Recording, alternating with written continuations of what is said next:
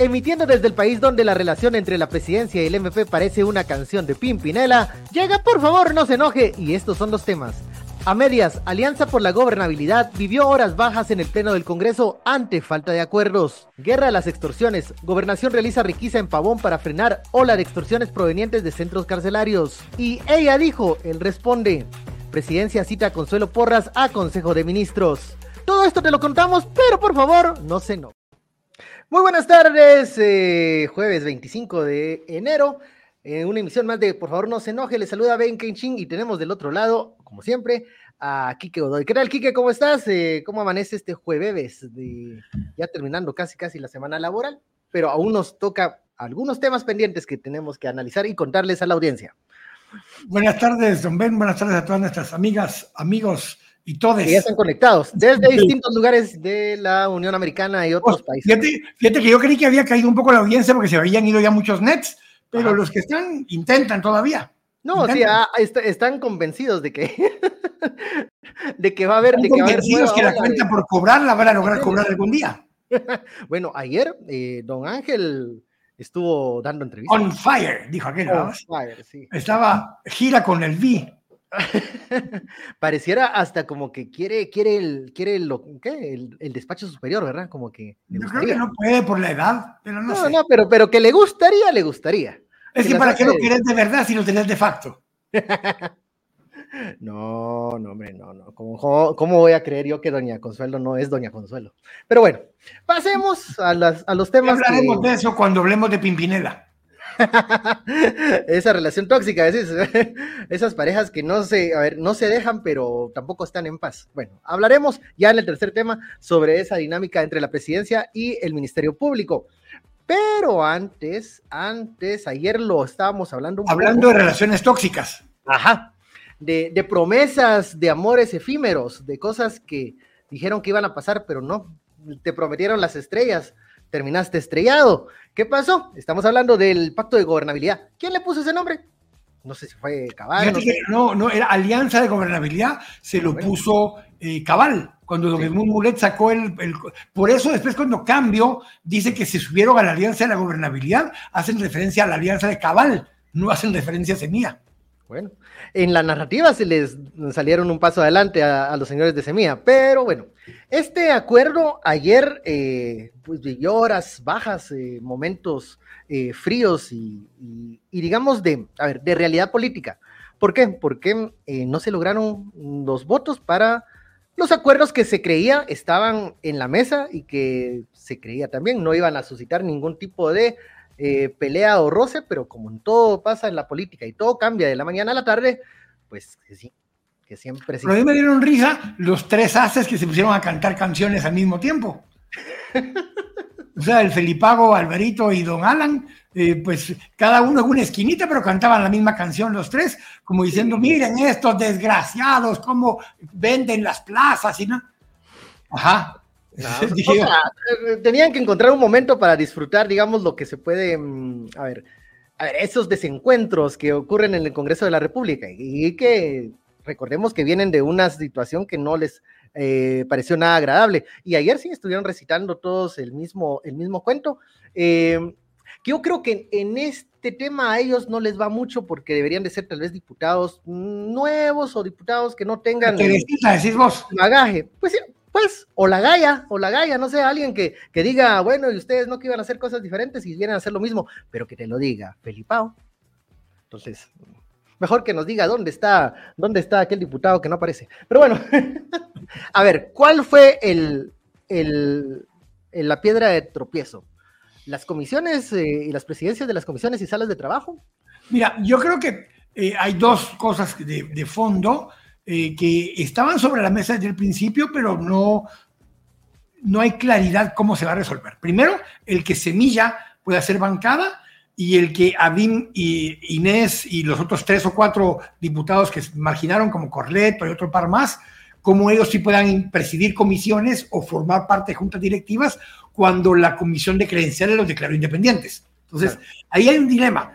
Y ya resolvieron, en teoría y parcialmente, el tema de Adim, Inés y los demás, diciendo, mira, aquí está, yo tengo mi carta de esculpa de la, del registro ciudadano, dice que sí está eh, que no estoy expulsado del partido todavía, así que no pueden decir que estoy expulsado porque legalmente no estoy expulsado. Eh, déjenme ser presidente de comisiones o algo por el estilo. Mi impresión es que justamente como no pudo tener el premio mayor, que era ser vicepresidente, porque en ese momento no se pudo, pues dijo, pues quiero el premio menor, que es ser presidente de la Comisión de Finanzas. no es nada menor ese premio, ¿eh? O sea... lo estoy diciendo así. Pero digamos que, bueno, y además, además es... Déjeme repartir el naipe, pues. Déjeme repartir el naipe, dijo. Eh, y, sobre todo porque, bueno, no solo se le quita la vicepresidencia, sino que además eh, creo que Adín Maldonado quiere estar en una posición de poder y de decisión. Y la Comisión de Finanzas es una de las que en su momento tiene... Se la aprendió muy bien a, a MAM, a Manuel Antonio Valdizón o a Alejandro, ¿cómo se llama el señor? a él, se lo aprendió a él. ¿Por qué? Porque él estuvo en la Comisión de Finanzas mucho tiempo, estuvo a cargo de lo que en su momento era el fondo de, petróleo, de, el Fonpetrol, que le daban a los municipios de Petén y de Alta Verapaz, y estuvo a cargo en un momento dado, no del PACUR, porque eso fue en otra época, pero más o menos de que era el PACUR, que era un esquema donde le dio, no le pagaban, a ver, no eran comisiones en efectivo para los diputados, pero era lo más cercano que se podía, dadas las condiciones, que era, ahí le asigno este pisto para su jurisdicción, para su circunscripción, para su municipio o para su departamento. En donde, reportajes eh, investigativos dieron eh, con algunos, algunos conflictos de intereses y algunos diputados que eh, pues gestionaban ese tipo de proyectos. Porque tenían empresas detrás que los apoyaban y ahí les daban las obras. Entonces, eso es lo que busca quien quiera estar en la Comisión de Finanzas. Eh, el dilema, en todo caso, lo resolves dándole la Comisión de Finanzas a un tercero. Que no sea ni el oficialismo, aunque hay que reconocer que el oficialismo, por tradición, mm, ocupa la Comisión de Finanzas, la presidencia de la Comisión de Finanzas, en la mayoría de los casos. Yo no, creo que no. me imagino que me imagino que en su momento quisieran poder poner o a Patio Orantes, no porque estaba de jefe de bancada, José Carlos Sanabria, ponente, que está, espero que eh, ya salió bien de su, de intervención y demás, porque conoce muy bien del tema, es muy técnico, sería una persona adecuada que podría estar en, esa, en, ese cargo, ponete. Pero incluso, bueno, desde el lado de la UNE hay información de que no se estaban peleando presidencias, sino los segundos puestos. ¿Por qué? Porque mientras se aclarara el asunto de quién iba a ser el presidente por el tema eh, legal, el segundo, digamos, el, vice o el primero, no sé, el, puesto siguiente luego de la presidencia, lo iba a ocupar algún diputado de la UNE, pero aquí es donde comienzan las, también las, los miedos, las dudas, eh, los temores de que pueda haber una, un, un idus de, marzo ahí, en, esos, en esos momentos y pues puede haber algún tipo de, movimiento dentro del Congreso que no les permita el reconocimiento de los, de los diputados como integrantes de bloque semilla, que automáticamente dejaría entonces al segundo al mando de la comisión como presidente de la sala de trabajo.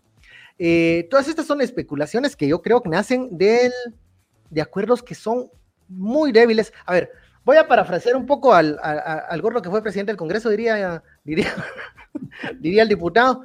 Eh, alianzas con Chicle, pues tal vez, pero no es la primera. Y es una cosa que se hace en el Congreso de manera recurrente. Eh, aquí lo dijimos, no hay una presentación de una agenda más o menos de que nos dé un criterio de formalidad y de puntos que se vayan a querer avanzar más allá que, más allá que la agenda de semana tras semana. Y cada lo que sucedió, yo me imagino que los diputados, todos los que integran el, este pacto, esta alianza, creían que a estas alturas ya el tema de semilla iba a estar subsanado.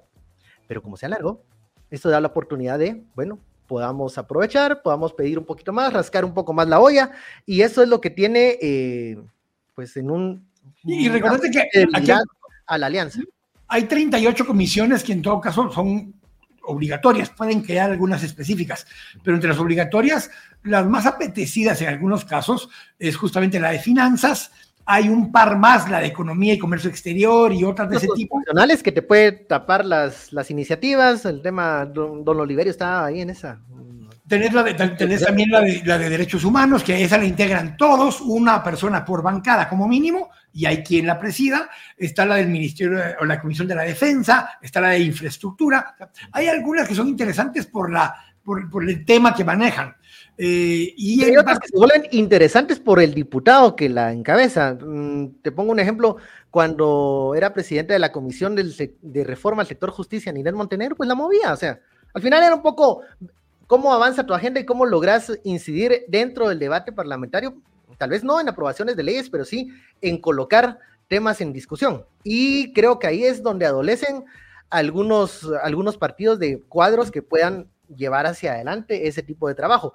Y aquí es donde la presidencia se vuelve más que todo una, a ver, una posición para, para cobrar la caja chica, para cobrar unas, unas, extras de... de asesores? ¿Hay asesores específicos de esa comisión? Cuando son eh, temas eh, especializados. de finanzas tiene asesores propios. Yo me recuerdo que tenía asesores de.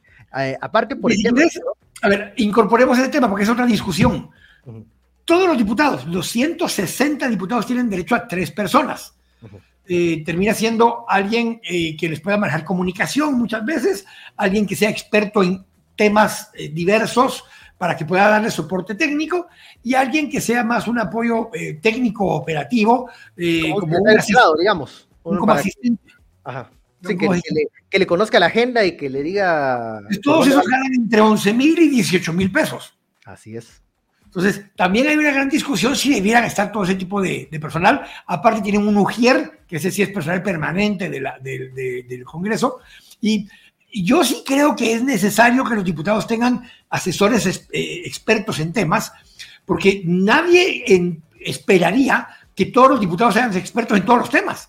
Entonces, tiene que tener a alguien que pueda ser analista en los temas específicos. Puedes rotar a esa persona cada dos, tres meses, depende de tu interés o depende en qué comisión estés. Puede haber alguien experto en el tema. José Carlos Anabria, por ejemplo, fue todo el tiempo asesor de Bernardo Arevalo.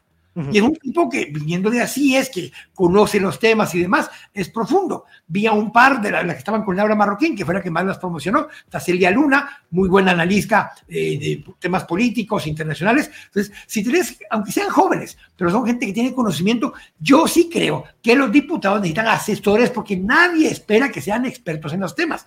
Necesitan gente que haga mucha la investigación de fondo, les ayude a entender la iniciativa de ley, a preparar nuevas iniciativas de ley o a analizar eh, temas o a fiscalizar entidades del Estado. Y para eso necesitan gente que sepa bastante más y puedan hacer análisis e investigación de los temas. bueno, y, que les pueda, y, que les pueda, digerir fácilmente estos temas que muchas veces se complican en el camino. Pero la, la mm, práctica ha sido que estas plazas muchas veces se les da a familiares, cercanos, círculo íntimo del partido del cual están postulados. A veces están haciendo otros trabajos que no son los que se les está exigiendo dentro del Congreso o del organismo legislativo. Y entonces aquí, es, aquí viene la, otra, la, otra pregunta. ¿Cómo, cuál debería ser el criterio de contratación de esos asesores? Es muy libre en este momento. Pedir que Mira, es muy libre en este momento, ¿no? Hay, hay cierto perfil, hay un parámetro básico establecido, eh, pero como dicen siempre, necesitas menos eh, currículum para ser diputado que para ser asesor de diputado. Porque los requisitos para ser diputado es que seas mayor de 18 años y tengas finiquito y seas guatemalteco. Nada más. Yo creo, que, a ver, el, el, el jale del diputado es que, bueno, si es distrital, que es reconocido dentro de su localidad y que puede ser un interlocutor para diversos temas, no intermediario, que es lo que se ha estado convirtiendo ahora eh, la figura del diputado en el Congreso de la República. Pero eh, sí, no, del lugar de contratar a personas que les pueden asesorar o formar o sumar, eh, muchas veces los, con, las contrataciones vienen con nepotismo, con otro tipo de, de conflicto de intereses que por mucho deja al diputado no solo débil en, en su formación y en su preparación, sino que tampoco lo prepara para encarar o tener un, papel mm, destacado en este tipo de, salas de trabajo o de comisiones. Si, ves el, registro de la asistencia de comisiones, pues, solo van para el cobro de la, de la dieta reglamentaria del mes y muchas no avanzan y no conocen temas. Hay otras que por todo, en todo lo contrario, conocen todos los temas y están en todas las discusiones, como la de finanzas, como la de transporte, gobernación, defensa o la de puntos constitucionales. Pero eh, sí, hay un desequilibrio. Creo que la pelea acá, ojalá fuera por el trabajo, por querer destacar en una de estas salas de trabajo, sino es para poder manejar esa, esa como pequeña cuota de poder que significa una sala de trabajo, una comisión dentro del Congreso, que 30 a mí me parecen personalmente hay, una pregunta, hay una pregunta muy puntual de Evelyn Castro de Monge. Eh, dice, buenas tardes, ¿cuál es el interés real de que Semilla no sea bloque? Ahora esa es la cruzada de Orellana. Eh, lo principal es que justamente no pueden presidir junta directiva, no pueden presidir comisiones, que en la práctica, si la alianza es pragmática y operativa, sería irrelevante, sería irrelevante. Eh, y creo que por ahí viene un poco el tema lo hicieron correcto los de Semilla cuando dijeron, miren, no vamos a pelear a muerte el tema de poder ser bancada ahorita, vamos a hacernos a un lado y que sea alguien más presidente, pusieron a Nelly Ramos, todo lo que ya vimos que pasó los días posteriores al 14 de enero. Pero eh, se vuelve un tema más como de obsesión y de egos de ambas partes, como que, así como aquello que ganamos el foro, vamos. Pues aquellos dicen, no son bloque, Sí.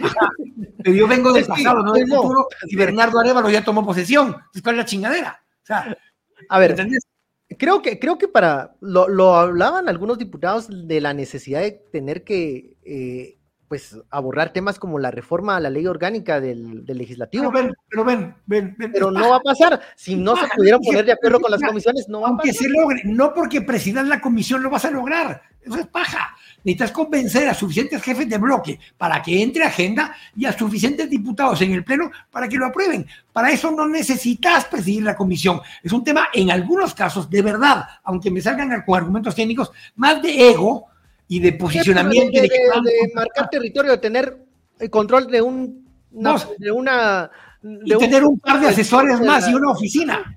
Sí, Pero ojo, ojo, tienen tanto espacio en el Ejecutivo que no han logrado llenar tampoco, que no chinguen. O sea, ese no debería ser el tema. Ah, hay, pero hay dos temas que, que pueden ser también fruto de roces dentro incluso de la misma alianza por la gobernabilidad. Las contrataciones, la revisión de, de los contratos y lo que mencionabas de las oficinas son detalles, pero siempre son temas que eh, causan disputas dentro de los diputados, sobre todo los nuevos que llegan con quienes quieren quitarles algunos espacios a los que ya están establecidos, digamos, a los, a los diputados que llevan tres, cuatro legislaturas y que tienen tres oficinas en distintos niveles. Cuando un diputado nuevo llega y le dan casi que el sótano. Entonces, hay ese tipo porque no hay un reglamento no hay algo que, que norme cómo se van a distribuir los espacios. ¿Por qué? Porque acordate, Kike, que alquilan diversos edificios que cambian, a veces es el, bueno, el siete días siempre ha sido, pero otros alrededor del barrio legislativo, que yo no sé quién inventó ese nombre, no existe tal barrio legislativo, son un montón de edificios que están alquilados, muy caro, por cierto, pero nadie quiere, nadie quiere hablar del tema de normar eso, reglamentar los espacios o de tener un espacio propio, un edificio propio para el legislativo. Son temas que nunca eso se han hablado, lo han presupuestado un par de veces, ha quedado el pisto ahí porque no lo ejecutaron. Eh, mira, eh, el tema pasa por esas dos cosas. Eh, el ser presidente de comisión, a la comisión tiene una oficina, entonces tiene derecho a esa oficina, entonces quien preside la comisión tiene una oficina. Ese es un tema. El otro tema es que tenés derecho a un par de asesores más de esa comisión. Si vos la presidís, vos podés nombrar a esa gente. Entonces, un poco es la dinámica y es lo que tenemos que poder entender, que el dilema se vuelve más o de plazas o de caja chica disponible o, o de espacios disponibles en oficinas. Y cuando empezamos a entender eso es cuando yo argumento mucha hay cosas más importantes de fondo que estar enfocándonos que en eso. Voy a leer un par más de los, de los mensajes que atañen a esto, porque tengo varios que tienen que ver con la fiscal general. Freddy Chanquín dice saludos desde Los Ángeles. Saludos, Freddy. Claudia de Barrundia dice los net no se han ido porque les dijeron que iban a, que iban a dar una pizza. Entonces andan esperando que repartan la pizza. Carlos Guillén dice saludos desde Grand Rapids. Una, una, pizza del net, me pueden envenenar, ¿no? Está, no, no, no, no, no, no, pero se las vamos a mandar a regalar. Eh, mandémosles una. Saludos desde Grand Rapids, Michigan. Les mando mucha nieve. Sí, está cayendo mucha nieve por ahí. Eh, Misa Godoy pregunta, estoy tratando de verificar. En este momento hay una sesión ordinaria. Que, ¿De qué se trata lo de hoy? Volvieron a poner la misma agenda porque ayer ya no hubo reunión. Entonces, la misma agenda, técnicamente, a las 10 de la mañana empezaba la sesión. No sé si empezó o no. No he visto, no ha habido humo blanco porque nadie me ha respondido si hubo humo blanco, porque el primer punto sigue siendo la repartición de las 38 comisiones, aunque estaba como primer punto el conocer otra vez si se declaraba a Semilla como bancada. Yo creo que para, para, para, imagen de la, de la alianza es, es bastante riesgoso someter la, la, la decisión de restituir el bloque y no llegar por segunda vez a los votos. Pero es necesario porque después no te van a dar las comisiones. Aunque digas que en la práctica no importa, porque si esto, digamos, es una alianza por la gobernabilidad, quien presida la comisión viene siendo algo de segundo plano, porque se supone que hay una agenda en común. Nos han dicho, igual que la Llorona, igual que la Ciguanaba, leyendas, porque nadie nos la ha presentado así completa, la agenda legislativa que acordaron. Si esto fuera real, la presidencia de la comisión debería ser algo más de segundo, de un secundario, pero se están peleando posiciones, mm, plazas de los de los de la misma Te actualizo, te actualizo. Sí se abrió la sesión, no la abrió Neri Ramos, que es el presidente, la abrió el segundo vicepresidente, que es César Amezquita. Él, si mal no me recuerdo, es de Viva. Eh, él eh, abrió la sesión, sí había quórum están conociendo en este momento la iniciativa 5563, que es la de ley de clases pasivas y civiles del Estado, que es un argumento que tenían ayer algunos diputados que querían que se conociera. Eh, ahí están, está compartiéndose ahí la, ley de clases pasivas o la iniciativa 5563. Eh, en eso están en este momento, están discutiendo esta iniciativa. Esta iniciativa lo que van a hacer es conocerla. Una vez se conoce, sí, una vez se conoce, se manda a comisión. En algunos casos se manda a un par de comisiones. Normalmente se va a finanzas por si tiene que ver con eh, asignarle recursos. Y en otros casos va, si hay alguna comisión específica que pudiera tratar el tema, va a esa comisión específica. Entonces, la primera lectura, lo que hay es que no hay una votación. Se conoce, se manda para que inicie su proceso legislativo. Y en este momento se transforma, se traduce en tiempo para lograr ese acuerdo. Digamos, un chance de poder votar, restituir el bloque y luego repartir las... Y una cosa, lo que, una de las cosas que más argumentaron en la sesión de jefes de bloque es que los jefes de bloque terminan definiendo la agenda. Si no se aprueba para que suba agenda, no sube agenda. Entonces, una promesa que hubo de esta nueva legislatura es que le iban a trámite a todas las iniciativas, que entraran, se conocieran y se mandaran a la comisión y que empezaran su proceso. Y no que fuera una, una, eh, un bloqueo eh, para conocer. Una represa casi que. si vos querías presentar una iniciativa, la presentás, si tenés confirmante, se presenta y se le da trámite a todo. y eso le quita la excusa a las comisiones de trabajo de no trabajar, o sea, de no recibir, no tener actividades porque no tienen comisiones ni iniciativas que, que estudiar, pues ahora van a tener. Pero digamos, en este momento es tiempo, porque creo que lo que les urge a los diputados de Semilla es integrarse como bloque. Yo lo que entiendo es que obviamente no hay humo blanco todavía, eh, por eso no estaba Neri, no sé si están integrados todos los de Semilla o si están en algún proceso de negociación, no está Neri, eh, no está el, primer vicepresidente ni el segundo vicepresidente, porque el segundo vicepresidente era Neri eh, Rodas, que sería... No está, cabal, y no está tampoco UNE, eh, ni estaba eh, Neri Ramos, que es el presidente del Congreso. Entonces ellos cuatro no estaban presentes y por eso le tocó al tercer vicepresidente iniciar la sesión. Sí está integrado porque necesitas por lo menos un vicepresidente y dos secretarios en junta directiva para que haya quórum de junta directiva. ¿Cuántos diputados hay? Eh, eso es lo que no me fijé. Eso no me sí, sí están conociendo más. por lo menos están conociendo la, esta iniciativa. Que ojo, en este caso no se aprueba nada, solo se conoce y se manda al proceso legislativo. Vamos a escuchar otra vez a los, al trío de los Panchos cantando hoy Victoria o no? Sí, van a seguir con la misma cantaleta. Eh, ellos tienen que aprovechar todo este tipo de cosas constantemente para poder ir desgastando. Ahora, creo yo, les serviría más otros voceros que no fueran ellos. Vos mismo lo dijiste, puede ser Teresita, puede ser eh, Doña Nadia. Hay nuevos de, de, esta, de este grupo, este grupo opositor que pudiese, la misma Sandra Jovel daría, daría otro aire a, Alan. Todavía, todavía Byron Rodríguez, que era el de todos. que, que escuchar a Alan Rodríguez y a Alvarito otra vez. Bueno, bueno. A ver, donde... Otro mensaje solo, Misa, Misa nos dijo que además nos saluda desde Jutiapa, que fue la que preguntó en la sesión ordinaria, saluda desde Jutiapa, y doña María Doris Ramírez saluda desde Seal Beach, Orange County, Orange County, me encanta el programa, dice. Ok, muchas gracias a María Daris. Eh, segundo tema, operativo guerra contra las extorsiones. A ver, lo estábamos hablando antes de iniciar el programa. Eh, los gobiernos se inauguran siempre con un operativo de seguridad, alguna puesta en escena que, digamos, marca un poco la tónica de cuál va a ser el enfoque en el tema de contra la delincuencia y, seguridad ciudadana. En algún momento me recuerdo que Berchet tuvo aquellas, las incursiones en el Gaito, lo que era aquí en la zona 3. Luego, mucho también, ¿te y que incluso cerró calles, me recuerdo. Eh, también mm, Pérez Molina hizo lo propio eh, en distintos lugares o zonas rojas. Eh, después ya se me olvidó si hicieron estos últimos algo, alguna. No, pero hoy se está atacando las extorsiones como, y lo califica el ministro de Gobernación como el flagelo que realmente está afectando a la ciudadanía. Fíjate que hay una cosa que sí me llamó la atención, lo hemos comentado un par de veces. El ministro Jiménez está muy activo en redes sociales.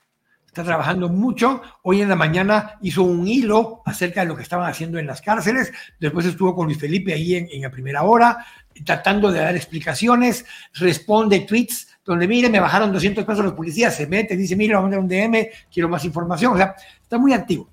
Eso es bueno porque genera sensación de cercanía con la gente, pero es desgastante y no sé qué tan sostenible vaya a ser en el tiempo. Entonces, tienen que poder medir algunas veces este tipo de cosas. Lo está haciendo bien ahorita, parece muy bueno, pero si sus acciones en redes no resultan en efectivamente eh, resultados concretos, ¿Qué vas a comunicar en redes? E, esa es la, ventaja. Y una respuesta literal. Pregunté a un par de diputados si había humo blanco. Uno de ellos me contestó así literalmente, todavía en él. Todavía no. Todavía en él. todavía, hay, todavía hay paja en la, en la fogata. A ver, eh, me llama la atención que el, operativo que se realizó en los centros carcelarios, el, ministro eh, Jiménez hace énfasis en que hay que entrarle en el tema ciudadano, digamos, operativos en colonias, en zonas rojas, en puntos eh, en específicos se han hecho en otros años y han habido, ¿qué? detención de 60 a 80 personas. Muchas veces son quienes manejan las, las extorsiones y que cobran y recogen el dinero de las extorsiones, pero que al momento de detenerlos, otros automáticamente ocupan esos espacios y el mecanismo continúa funcionando. Entonces hace énfasis en el Estado, o sea, los centros carcelarios, entrarlos, intervenirlos, pero también habla de las telefonías, de las, empresas telefónicas, que es un tema que recurrente, ahorita se nos iba la señal, recurrentemente se ha hablado, hasta candidatos a la presidencia y candidatas a la presidencia llegaron ahí frente al centro carcelario de Doña y creo que, eh, no sé si no tenía datos o qué, pero dice que sí, eh, sí tenía señal y en un espacio en donde no debería haber señal de celular. ¿Por qué? Porque ese es el, digamos, la vía de comunicación que tienen los jefes de las clicas para pues mantener la administración de este crimen organizado que son las extorsiones. uno de los que más habla del tema eh, ha sido Julio Rivera Clavería, si te recuerdas que fue viceministro y fue candidato de, familia, sí. Y cuando vos ves esas cosas, cuando ves esas cosas, eh, es obvio que hay eh, algunos temas que mm, parecen sencillos, pero a la hora de implementarlos de fondo, tienen problemas eh, técnicos de, implementación. ¿Por qué? Porque las cárceles... señala toda la zona. y se lo preguntaban actualmente hoy al, ministro. Entonces, tenés que poder encontrar mecanismos donde en cierto momento lo que se logre, lo que se logre generar de, bloqueo sea específico para quienes quieren bloquear, eh, que no sea demasiado amplio, porque las cárceles, tenés una en zona 18, rodeado de miles de, población. Pavón, que está lleno de población alrededor. Entonces, tenés que tener claridad. Se ha hablado también de hacer otras cárceles de alta seguridad que estén más alejadas en medio de territorios eh, donde no hay... De la nada, porque todos los que se enteran que van a construir una cárcel protestan. Eh, es lo primero que hacen las comunidades porque no quieren tener cerca un polo de desarrollo bastante eh, negativo, digamos, que se han vuelto los centros carcelarios, desgraciadamente. Correcto. Entonces, controlar el ingreso de estos aparatos pudiese ser, pero ahí tenés que controlar la corrupción dentro de los guardias del sistema penitenciario, las autoridades que controlan las cárceles, la gente que ingresa, que ojo que ahí hay mm, la Comisión de Derechos Humanos y todo esto, podría hasta tener opinión en esto, pero hay, que, hay quienes opinan que se debe de ser mucho más restrictivo en el tema de visitas, pero ahí pues está violando un derecho humano, digamos, de, las personas que llegan a visitar al reo o al privado de libertad. Entonces sí es un tema complejo, no es un tema que si lo agarra como el estandarte de la seguridad, como lo creo que nos quiere hacer entender el ministro Jiménez, eh, tiene que mostrar quick wins, diría Michelle, Marielos Chang, eh, pues victorias rápidas que, y, sí es un tema, es un tema. A ver, eh, la, tasa de homicidios por cada 100.000 habitantes desde, voy a decir algo que no va a sonar muy bonito, pero desde que quitaron a, Francisco Jiménez, que era ministro de la UNE, y entró en aquel momento Carlos Menocal como ministro, desde ese momento, que fue como en el 2008, 2009, desde ese momento para acá, la tasa de homicidios por cada 100.000 habitantes empezó a bajar el pico llegó justamente antes que entrara Carlos Menocal. Desde que él entró, empezó a bajar radicalmente la tasa de homicidios por cada 100.000 habitantes. La criminalidad en general subió en otros temas, pero la tasa de homicidios por cada 100.000 habitantes bajó de 48 por cada 100.000 habitantes a 13 o 14 que está hoy. esa parte sí bajó sustancialmente, pero lo que más afecta al pequeño, micro, mediano empresario y algunas grandes empresas es la extorsión. Y se vuelve un tema complejo, se vuelve un tema eh, de, no solo de vida o muerte, pero económico, de sobrevivencia de esos pequeños negocios. Entonces, sí es un tema importante, fundamental y que tiene que poder atenderse desde Dipanda, por un lado, que es la dirección contra las pandillas, eh, porque muchos tienen vínculos con las malas en esos sectores, pero por otro lado, con control del territorio con puro control territorial. Y ese es parte del dilema. Ven que yo no creo que tenga mucho eh, quick wins. No creo que haya muchos quick wins. Pues, entonces, eh, ahí vamos a ver cómo va a evolucionar este discurso y este, esta guerra contra las extorsiones que ha presentado el ministro Jiménez, sobre todo en plataformas tan públicas y tan, a ver, y donde hay mucha retroalimentación como, como son las redes sociales. Eh, te lo vuelvo a, insistir, creo que es algo que sí toca a muchas, a muchas familias, eh, a muchos eh, comerciantes y, emprendedores, pero también es un tema que si no da resultados es lo primero que le pueden reclamar al gobierno de Semilla, eh, que no puso un coto al tema de las extorsiones. Y bueno, antes de que me comiencen a extorsionar, por el tiempo, vamos a la relación tóxica, más tóxica de Guatemala. él y ella no se quieren, pero no se dejan de pelear. Ella responde, él regresa, él no la quiere, ella tampoco, pero los Pega la vuelta, le dijo. Y pegan la vuelta, y regresan y mandan a don Ángel Pineda y el otro manda al secretario de la presidencia, pero ahora hay una nueva cita, un nuevo encuentro, un nuevo, un nuevo lugar de, de a ver, un, un, nuevo, un nuevo camino que pueden transitar juntos y es el Consejo de Ministros. Ayer lo mencionamos, Ayer lo mencionamos que en un momento dado, em, aunque citarla para hablar de generalidades, ellos argumentaron que podía ir al COPADE, que todo esto que argumentó la... La, institucionalidad creada alrededor para... No argumentó el fiscal, lo argumentó Ángel Pilar, que es el que firmaba, ¿verdad? Es el que firmó. Y ayer, despectivamente, el presidente, cuando mencionó esto, dijo, ese empleado que lo, que lo firmó, sea, el mandadero, pues, al mandadero que mandaron. Es máster, iba a decir. Sí, sí, sí. el presidente sí firmó la carta original. Y la respuesta vino firmada por el secretario general. El secretario general no tiene atribuciones de reemplazar a la fiscal general. Eh, lo hace la fiscal más antigua en ese momento, que está designada, la fiscal o el fiscal más antiguo eh, de los fiscales regionales. No era, en este caso, una atribución del fiscal general, el secretario general, lo mandaron a él.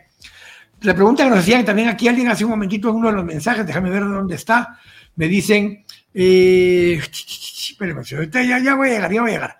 Eh, me preguntan, Ale, Ale, dice, ¿qué pasa si la fiscal general no llega a la junta de gabinete y envían al secretario? Por principio, no debieran permitir que el cliente sea el secretario, porque a él no lo invitaron. Y no es quien sustituye jerárquicamente a la fiscal general.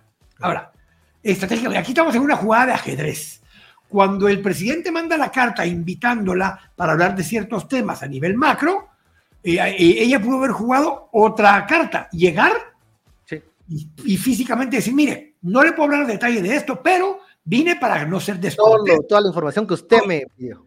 Aquí estoy, aquí está la información que usted me pidió, no le puedo dar más, eh, saludos le dejo. Ajá. Podía llegar así, agresiva como se ve en el video y darse rieta con el presidente, y entonces hubiéramos tenido que esperar qué contrajugada le daba el presidente. Ellos ya estaban preparados, dijo, no llego porque no me pueden citar, y le dijo, pues de acuerdo a la misma ley que usted citó, donde dice que no tiene que llegar, hay otra donde dice que si le cito a gabinete, está obligada de llegar. Otra pregunta que nos hacen, ¿qué pasa si no llega. Yo te, puedo, ya, te puedo decir qué va a pasar. Ya lo adelantó el presidente, está hablando, está llevando la narrativa por el incumplimiento de deberes. O sea, quiere, a ver, por el tema de que las causales para removerla se fueron hasta arriba por el tema de creo que es necesario proveer de independencia a la fiscal, aquí lo hemos hablado, eh, hay que comenzar como que desde abajo a, picar, digamos, la base. Y es que la señora no quiere eh, dar cumplimiento a las funciones de fiscal general y que está trincherada.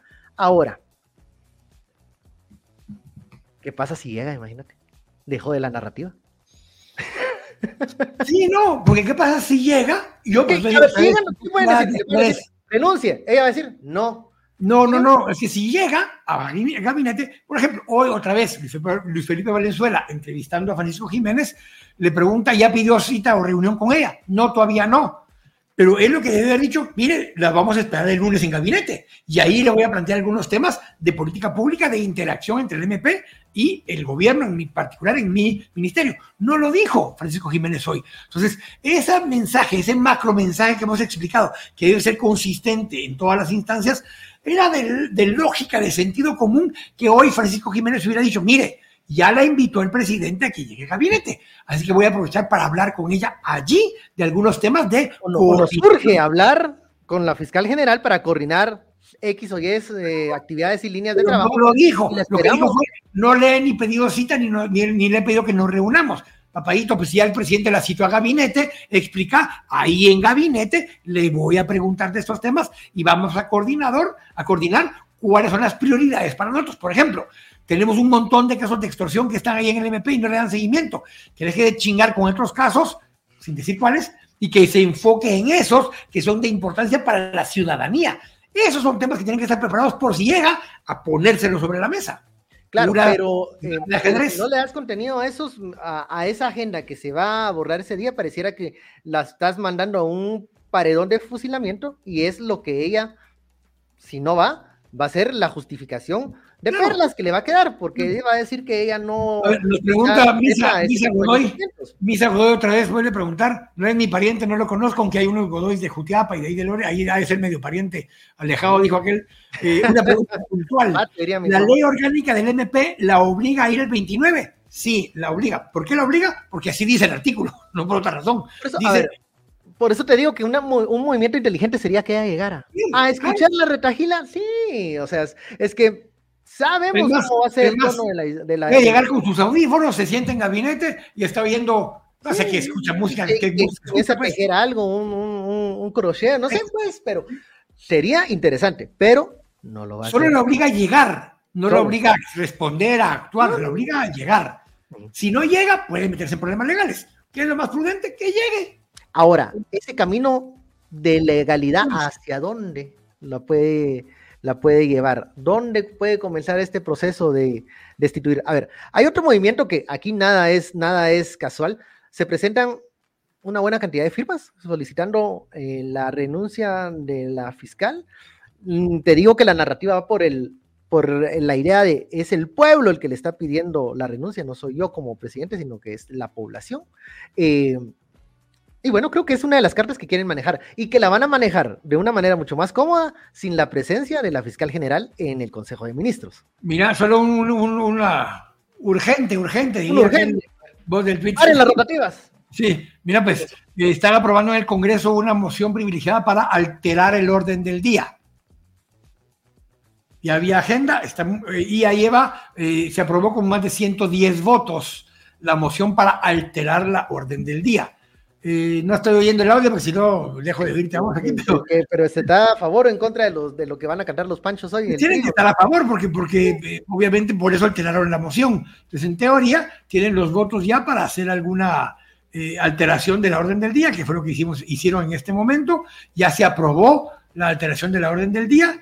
No tengo la menor idea qué van a, qué alteraron. Ahí tal vez producción nos consigue qué fue lo que dijeron. Pero, eh, Solo miren lo que nos consiguen eso porque esto sí está interesante, lo dijo ayer en la conferencia de prensa Mr. Arevalo, a ver. el tío Bernie.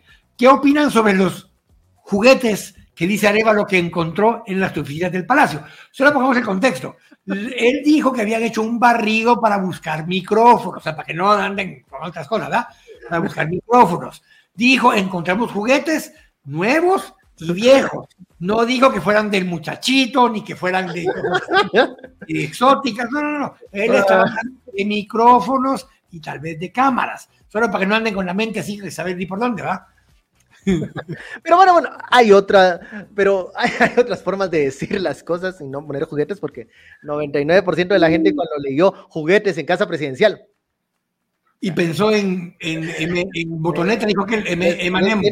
tal vez tiene pila, batería, la muleta y hace algo. ¿no? Claro, pero no, no era, tal vez era un muñequito de Darth Vader. No pues sé. sí, tal vez era, ajá, tal vez era un, carro, un carrito de control remoto tan mal pensado. Sí, pero, pero, pero no. bueno, eran micrófonos. Hay esos espacios de comunicación que dan. dan, dan si te recordás cuando Jimmy Morales llegó, eh, el que ahora estaba en la SAS, perdón, el que ahora estaba en la seguridad del Congreso, Jiménez, ¿cómo se llama? El coronel general Jiménez, no sé qué. Sí, él estuvo de jefe de la SAS con, con, con eh, Jimmy. Y él también hizo un barrido y también encontró micrófonos. Bueno, recordemos que Roxana Valdetti encontró en la vicepresidencia un simulador de vuelo, que era ¿sí? un juguete, bueno, un videojuego, digamos, y que Espada ahí hacía sus horas de práctica. Yo no conozco de aviación, no sé si así es la cosa, que con un simulador de vas pues haciendo como que volás, eh, eh, manejas un, un, una aeronave, que era como lo que se entretenía el señor en, la, en, las, tardes en la vicepresidencia. Eh, bueno, yo me acuerdo una cosa, te voy a contar una cosa. Cuando estuvo don Álvaro Rocío presidente, en la azotea, a la par del despacho presidencial nuevo, porque el despacho presidencial, presidencial originalmente estaba en el primer nivel, en una oficina entre Casa Presidencial y el patio que está en Casa Presidencial. Lo subieron al segundo nivel en un área que, que, armaron ahí, ahí quedó el nuevo despacho presidencial. Muy, que es donde lo va a estaba, nuevamente. Donde estaba, donde estaba, hasta hace unos días, ahí sigue, ese despacho ahí sigue. Donde atiende ahora el presidente Arevalo es en el despacho del Palacio, pero que está forrado en madera, que fue el que usó don José, eh, don José Arevalo. Pero mi punto era que a la par de ese despacho, don Álvaro Arzú mandó a hacer una cancha de squash. Porque ah, era un deporte que practicaba. Hizo una cancha de squash. Podrás creer, vos, que cuando llegó Mr. Portillo, pues lo volvieron en un bar, porque obviamente squash no jugaban. Sí, ni el chino Seth, ni Julio, no, ni no. él. Hay gol, pero pensaban que era otro tipo de. ¿Qué han hecho con eso en el tiempo? No sé. Si ahí fue donde encontraron los juguetes y había, no sé qué más podía haber habido ahí, pues, pero ese sería otro tema. Bueno, pues, la, la, la, las entretenciones de los, de los eh, mandatarios. A ver, eh, ya tenemos aquí alguna, bueno, aquí está, dice, ah, bueno, no, no, no, aquí está lo de, hablabas de lo de la moción de, que se había aprobado en el Congreso en este momento. Vamos a ver qué nos dice esto. Uh -huh. Esto fue de hace 12 con 30. Solo una pregunta que me hacen aquí, eh, Paulina Ariz me pregunta, ¿dónde está viviendo el presidente? Ya está viviendo en casa presidencial, por lo que yo entiendo, se mudó probablemente el fin de semana, que era lo más lógico. Eh, muchos ¿A casa presidencial? Sí. Sí. Bueno, sí, él se... vivía en zona 2, creo. Según... Sí, pero se mudó a vivir a casa presidencial, o sea, por el barrio, pues, por sí. el barrio. Por, por, ahí por el barrio vivía, eh, por el barrio moderno, creo que era donde vivía, no me acuerdo, pero, pero ya se pasó a casa presidencial. Y, y, es lo más lógico, porque cualquiera molesta, molesta a los, a los vecinos, a los incomoda a los vecinos, y pues sí. Eh, hay Recuerdo una... cuando don, don, Paco tenía que salir de San Cristóbal, era todo un lío. Ah, era un show. Eh, don Álvaro Su vivía en su casa en zona 14, cerca de la cañada, cerca de la cañada, no vivía en la cañada, eh, vivía por ahí, pero, pero sí, él ya se pasó a vivir ahí, ya se pasó a vivir a, a, a, a casa, casa presidencial por lo menos está en este proceso, si no lo ha hecho formalmente. Bueno, un saludo a Luis Pérez, que desde Honduras nos saluda, eh, juntamente con el, es el apóstol Santiago Zúñiga Cruz. ¿Quién es? ¿Quién es? De, eh, ilústrenme. No lo conozco. No, no, no lo conozco, no pero vamos a googlearlo más al rato. Bueno, eh, vamos cerrando, dicen ya. Aquí dice, dice, los diputados de oposición cumplen más de una hora y media para pedir aprobar de urgencia nacional la reforma de las clases pasivas. Eh, en medio de esa aprobación estaban, porque lo querían aprobar de urgencia nacional, cuando les pusieron la solicitud de eh, un previo para cambiar la agenda. Y eso es lo que no... Sería ese cambio y hay 110. Bueno, están suficientes, pero vamos a ver si logran sacar adelante esto. Ok, eh, Urgente, dice, hay otro urgente. De la sala cuarta otorga amparo definitivo a favor del diputado Samuel Pérez y ordena al juez Freddy Orellana emitir un nuevo fallo y fundamentar por qué no le ha permitido acceder al expediente del caso dirigido por la FESI contra el partido Semilla. Esto lo reporta el colega Alexander Valdés en las fuentes, en la fuente del organismo judicial. Salen los urgentes hasta ahora. Bueno, señores, nos tenemos que ir porque ha ido algo muy urgente, ya se va a terminar el tiempo y es hora del almuerzo, pero antes le hacemos la invitación para que se suscriba a todas nuestras eh, redes sociales para no perderse nuestras transmisiones y también compartirlas para que lleguen a más personas. Y dentro de poco ya estaremos eh, subiendo a las plataformas de podcast este episodio para que usted lo pueda escuchar en cualquier momento o cuando vaya de regreso a casa. Eh, vamos a seguir informando qué es lo que está sucediendo en el Congreso de la República, a ver si hay humo blanco a ver si habemos comisiones o habemos bloque, si no, va a ser otra caída que le va a doler a Semilla. Así que tienen que estar midiendo estas, estos pulsos de fuerza normales en el Congreso, sí. Deseables, creo que ellos no lo, los están deseando. Pero un tema más, o sea, sí, eh, la, gente de Vamos, la gente de Vamos interpuso un nuevo amparo. Un amparo previniendo que no permitan a Semilla integrar comisiones. ¿Qué? A ver, seguimos entonces en ese tema. Seguimos en ese tema. Seguimos en ese tema. Bueno, creo que hay otras formas y en el trabajo de comisiones también se puede fiscalizar y hacer oposición a Semilla. Pero no dejándoles comisiones, eh, los estás victimizando. Pero bueno, vamos. vamos a continuar en ese vaivén, a ver qué dicen los tribunales, qué dice, qué dice el juez, en qué sala lo presentaron, no, no sé. No se sabe, solo presentaron el amparo. En la, eh, no, sí, eh, sí, decía, pero eh, los que lo presentan el amparo lo mandan después a alguna de las salas, pero sí, sí lo presentaron entre una sala y lo que están pidiendo, déjame ver, bancada vamos a presentar amparo ante la Corte de Constitucionalidad directamente, ante la CC, en el cual buscan que se le prohíba a los diputados de Semilla la integración de comisiones de trabajo. Bueno, Vamos a ver qué dice Molina Barreto. a ver cómo está el señor de cómo se levantó de ánimos. Sí, continuamos en esto, ¿no? Y déjame darme 30 segundos. A ver, dale. Eh, no, sí, solo me dicen que eh, hubo una solicitud de moción para cambiar la agenda. Eh, siguen en la batalla porque obviamente ya metió, ya metió amparo. vamos, o sea, Alan Rodríguez. Pero no se lo dieron al lugar, o sea, solo lo presentó. No, todavía no, es que solo lo acaban de introducir. Pero mientras tanto ellos habían pedido el cambio de agenda para poder proceder a reconocer a Semilla como bancada. Lo que están haciendo es que quieren reconocer a Semilla. Eran dos cosas distintas lo que están discutiendo. Uno es la UNE sí está peleando de alguna forma por quedarse con la Comisión de Finanzas, pero eh, Semilla no puede integrar ni, presidir ninguna comisión si no, pase este punto. hace ese, punto. Eh, si pasa ese punto, pero después viene el amparo, se quedan sin los Entonces, lo que está planteando la UNE es que ellos quieren de vicepresidentes en todas las comisiones donde Semilla está presidiendo. Para que en todo caso, si echan a Semilla, ellos asumen esas comisiones. Ruchar la CIA. Bueno, sí, o sea, pues, te digo, estos son algunos términos que generan dudas y temores entre los mismos diputados, porque no se sabe finalmente cómo va a terminar este tema que debería estar zanjado. se supone que iba a ser así eh, a, este, a esta fecha. Pero vamos, están corriendo entonces. ¿Quién va a llegar primero? ¿Los 110 votos? Es que fíjate que si llegan ellos a los 110 votos. Eh, Igual se, lo puede votar la CC. Sí, técnicamente no, porque están pidiendo otra acción que es con una amenaza inminente. un riesgo inminente. Lo otro ya sería un caso juzgado, creo que tendrían que dejar sin materia el, original que habían puesto y volver a accionar contra esa acción de ese acuerdo, de ese decreto del Congreso que convierte en bancada otra semilla, porque ya hay un instrumento contra el cual podrían actuar. si hoy lograran todavía... ¿Cae la votación? No, si se, si se vota, eh, creo que se complica. Si se cae la votación hoy, hay oportunidad, una ventana ahí para que esto pueda para que, lo, que vamos lo pare. una vez aprueben el decreto y lo declaren bancada otra vez, van a modificar y van a ir a meter un amparo en contra de esa acción que hicieron, ya como un, como un hecho consumado y no como una amenaza inminente. Digamos las olas que dejó el golpe.